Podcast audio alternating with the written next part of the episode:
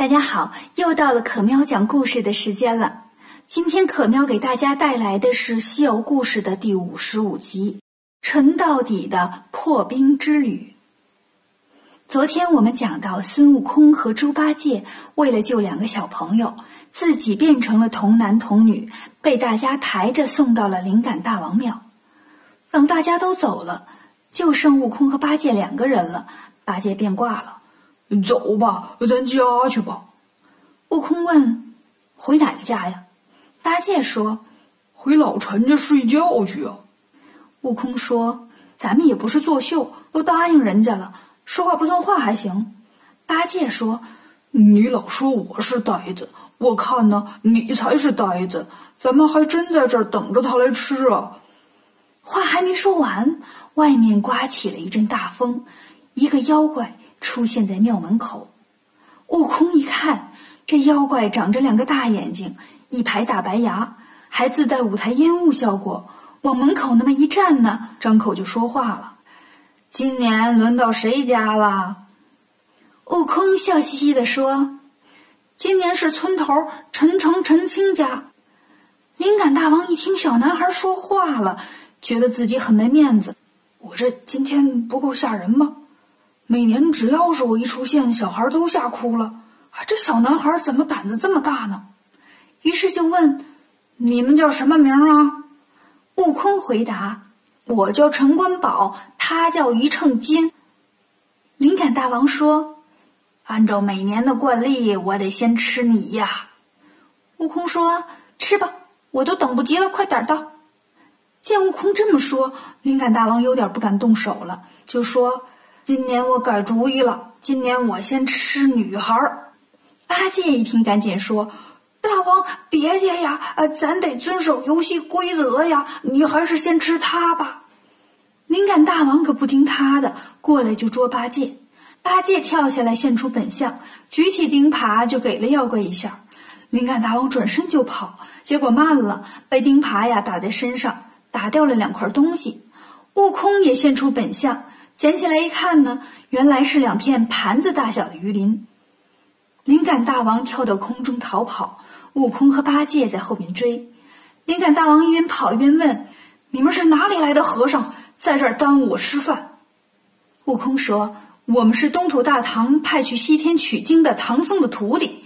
你这个妖怪，敢在这里吃人，我们特地来捉你。”听完孙悟空的话。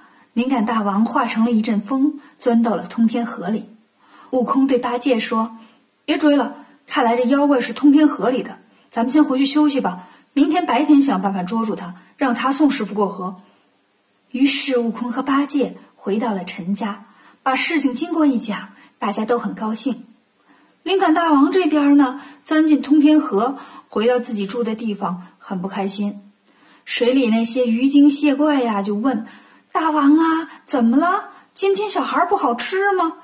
灵感大王说：“根本没吃着啊！来了两个东土的和尚，让他们给搅和了。哎呀，早就听说唐僧是十世修行的好人，吃他一块肉就能长生啊！谁想到他徒弟这么厉害呀！哎呦，我这手背到现在还疼呢。”旁边一个桂鱼精听了过来，说：“大王。”我有个好主意，保证能捉到唐僧，但要捉住了唐僧啊，你得分我一块肉吃。灵感大王说：“那没说的，你要是有办法捉住他呀，你以后就是我的干妹妹。”桂鱼精说：“大王，你会呼风唤雨，我是知道的。下雪你会不会？冻冰你会不会？”灵感大王说：“这有什么难的呀？”桂鱼精说：“这就好办了。”今天半夜呀，您受累做个法，下一场大雪，把这个河冻住。我们呢，变成几个行人，在冰上行走。唐僧不是着急去西天取经吗？见河水结了冰，还不赶紧踩着冰面过河呀？等他走到河中间，大王你破了冰，把他拽下来不就得了？灵感大王说：“这个主意好，就这么办。”第二天一早，唐僧师徒被冻醒了。推开门一看，外面白茫茫一片，雪花给大地盖上了一床厚厚的被子。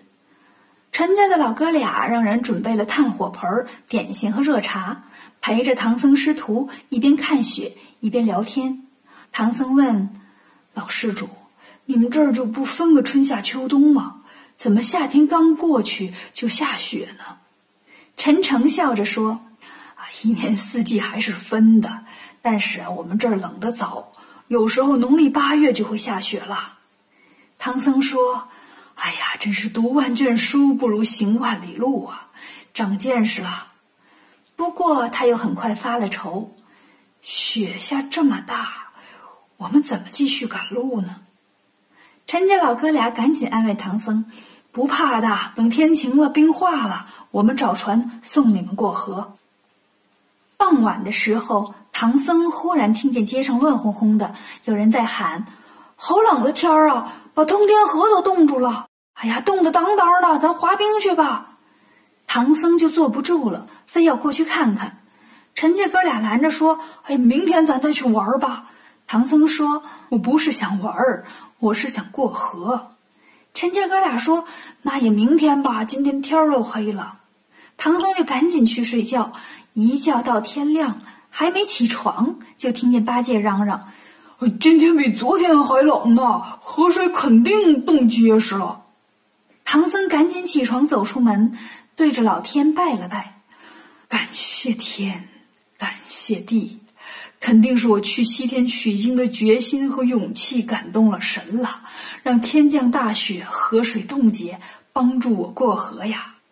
然后喊沙僧，快把小白牵出来，咱过河。陈诚和陈清陪着唐僧师徒来到通天河边。一看这河水呀，冻得结实极了，河面上还有人走来走去。唐僧就问陈施主：“这些人是要干什么去啊？”陈诚说：“长老，河那边是西凉女国，这些人都是做买卖的，大概趁着河水结冰，过河赶集去吧。”唐僧说：“那还等什么？咱们也过河吧。”沙僧却说：“师傅啊，我看咱们别着急。”等两天冰化了，咱们坐船过河最稳妥。沙僧为什么这么说呢？他在流沙河待了那么多年，知道河水冻冰也不能当路走呀。万一有的地方没冻结实，走过去冰碎了，那人就掉河里了。所以冬天在结冰的河面上玩是件很危险的事。可是唐僧着急，不听他的，非要过河。八戒说：“你等会儿。”我先过去试试这冰有多厚。说完，来到河边，举起钉耙就往冰上砸。只听“砰”的一声，冰上砸出了九个白点儿。八戒的手震得生疼，冻得太结实了，我看呢，这连底儿都冻住了。唐僧师徒就走在了冰上。八戒把九环锡杖拿了出来，递给唐僧说：“师傅，你把这个横着拿着。”悟空不明白，你干嘛？师傅举这个多沉呢？八戒说：“这你就不懂了吧？万一有个冰窟窿啥的，师傅不小心踩着了，有这个横着呀，不至于掉下去。”悟空这才点点头：“哦，很有经验呐。那那咱也学着点吧。”于是悟空横着金箍棒，沙僧横着降妖杖，八戒呢挑着行李，把钉耙横插在腰带上，四个人一匹马，排着队一二一往前走。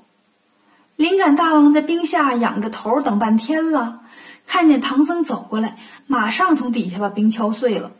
悟空反应最快，跳到半空没掉下去，剩下师徒三人连同小白一起掉进了河里。灵感大王也没管别人，抓住唐僧就回到了他的水府，一进门就嚷嚷：“桂鱼妹妹，快来哎，逮着唐僧了，赶紧来吃肉！”桂鱼精就游过来了。大王别着急呀，咱们抓住唐僧，他那徒弟不得找吗？咱等两天，等他们折腾累了不来了，咱在消停着吃多好呀！灵感大王现在觉得桂鱼精说什么都是对的，就把唐僧藏在了后面的石头冰箱里了。八戒和沙僧在水里捞出了行李，放在了小白身上，却找不到唐僧了。悟空问：“师傅呢？”八戒说：“师傅姓陈，嗯，叫陈到底儿了。”上了岸，悟空说：“甭问了，师傅肯定是被那个灵感大王弄走了。没关系，咱们先把行李啊、衣服呀什么的弄干了，然后就去找妖怪算账。唐僧到底会不会得救呢？关注可喵讲故事，订阅《少儿西游记》，更多的精彩等着你。